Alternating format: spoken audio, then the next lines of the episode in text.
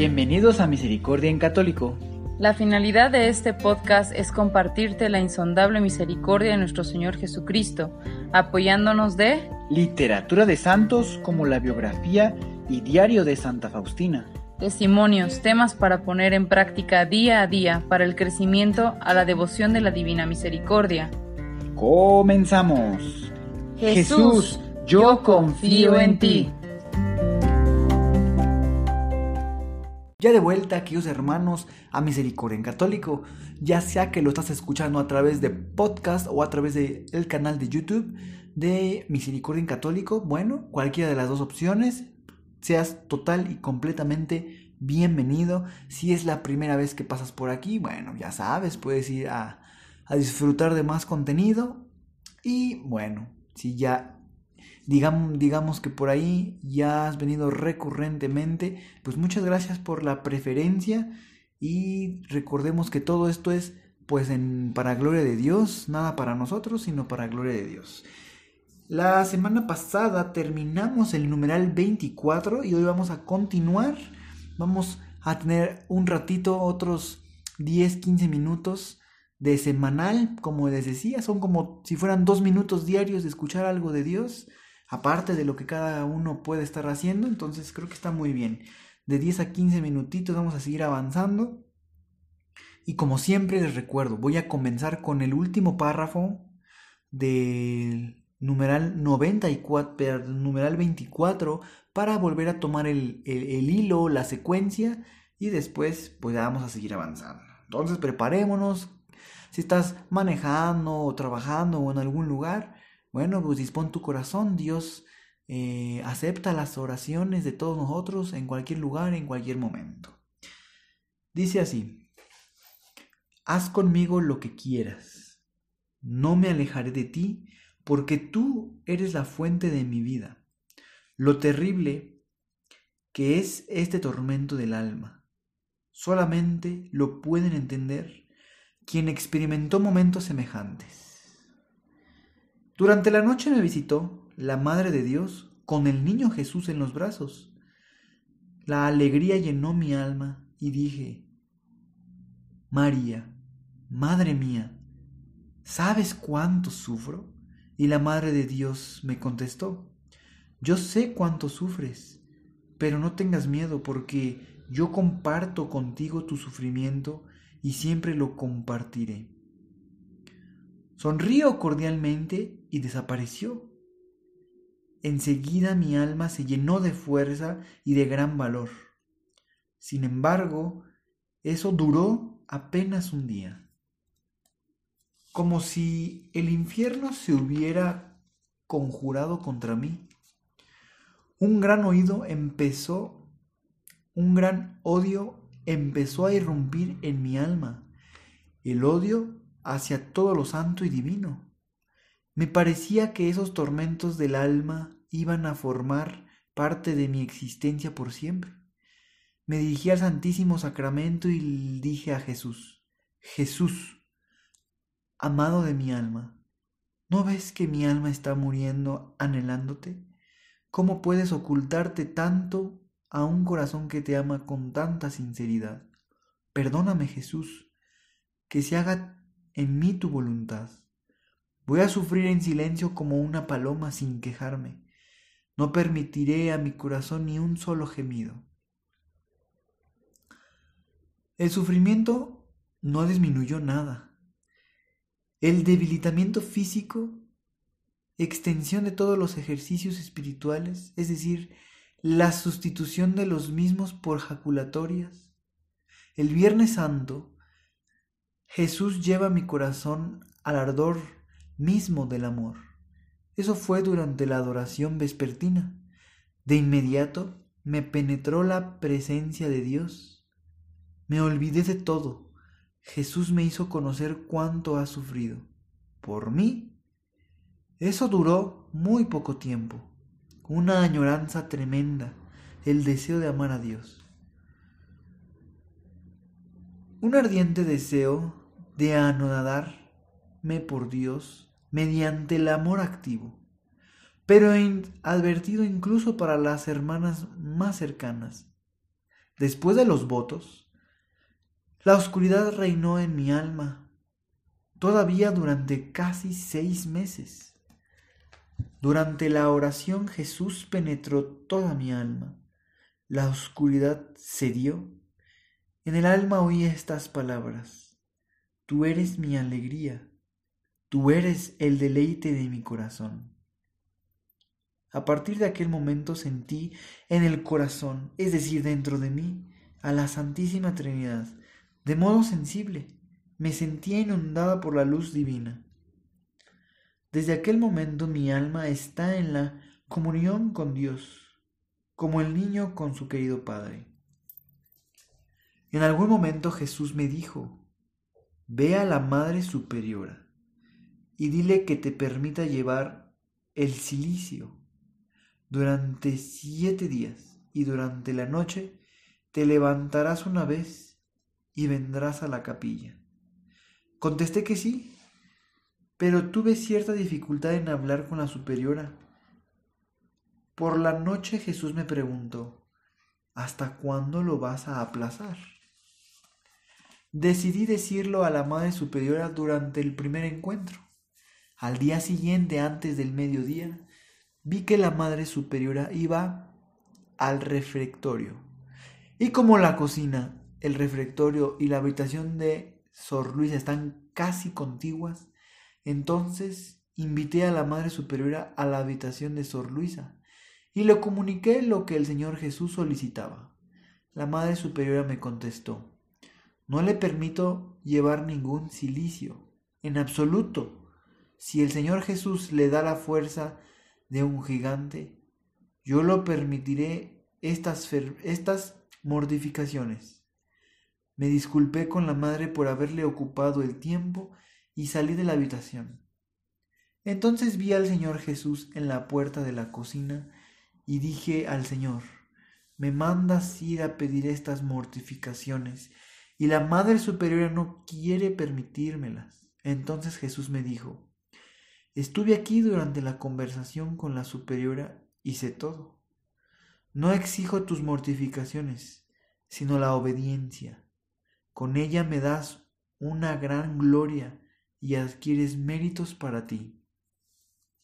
Al saber, una de las madres, de mi relación tan estrecha con el Señor Jesús, dijo que era una ilusa. Me dijo, Jesús mantiene esas relaciones con los santos y no con las almas pecadoras como la suya hermana. Desde aquel momento era como si yo desconfiara de Jesús. Durante una conversación matutina dije a Jesús, Jesús, ¿no eres tú una ilusión? Jesús me contestó, mi amor no desilusiona a nadie. Una vez estaba yo reflexionando sobre la Santísima Trinidad sobre la esencia divina. Quería penetrar y conocer necesariamente quién era este Dios. En un instante mi espíritu fue llevado como al otro mundo. Vi un resplandor inaccesible y en él como tres fuentes de claridad que no llegaba a comprender. De este resplandor salían palabras de forma de rayos y rodeaban el cielo y la tierra. No entendí nada de ello, me estremecí mucho. De repente, del mar del resplandor inaccesible, salió nuestro amado Salvador de una belleza inconcebible, con las llagas resplandecientes, y de aquel resplandor se oyó la voz. ¿Quién es Dios en su esencia? Nadie lo sabrá, ni una mente angélica ni humana. Jesús me dijo, trata de conocer a Dios a través de meditar sus atributos. Tras un instante, Jesús trazó con la mano la señal de la cruz y desapareció.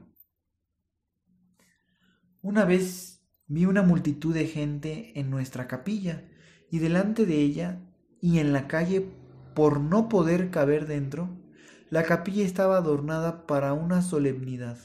Cerca del altar había muchos eclesiásticos, además nuestras hermanas y las de muchas otras.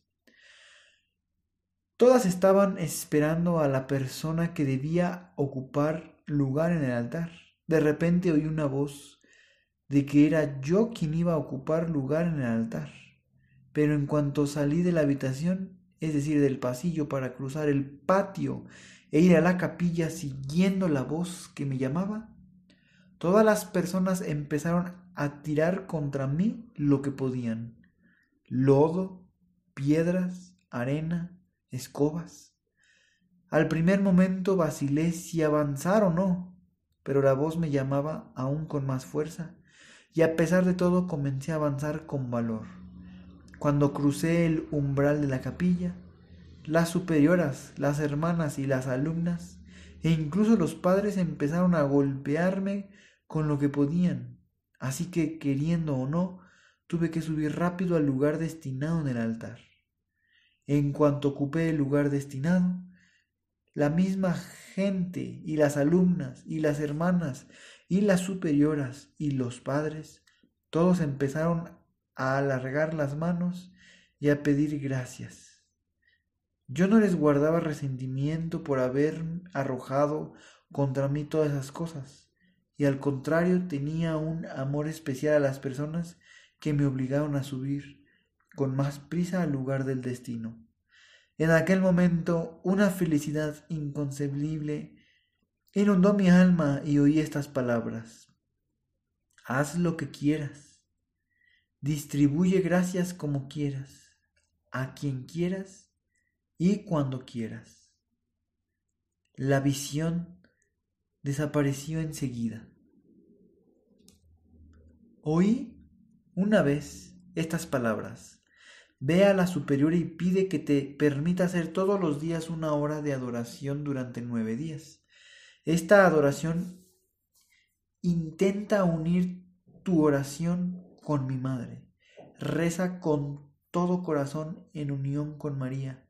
También trata de hacer el Via Crucis en ese tiempo. Recibí el permiso, pero no para una hora entera, sino para el tiempo que me permitían los deberes. Bien, queridos hermanos, hemos avanzado hasta el numeral 32. Del 24 nos llegamos hasta el 32.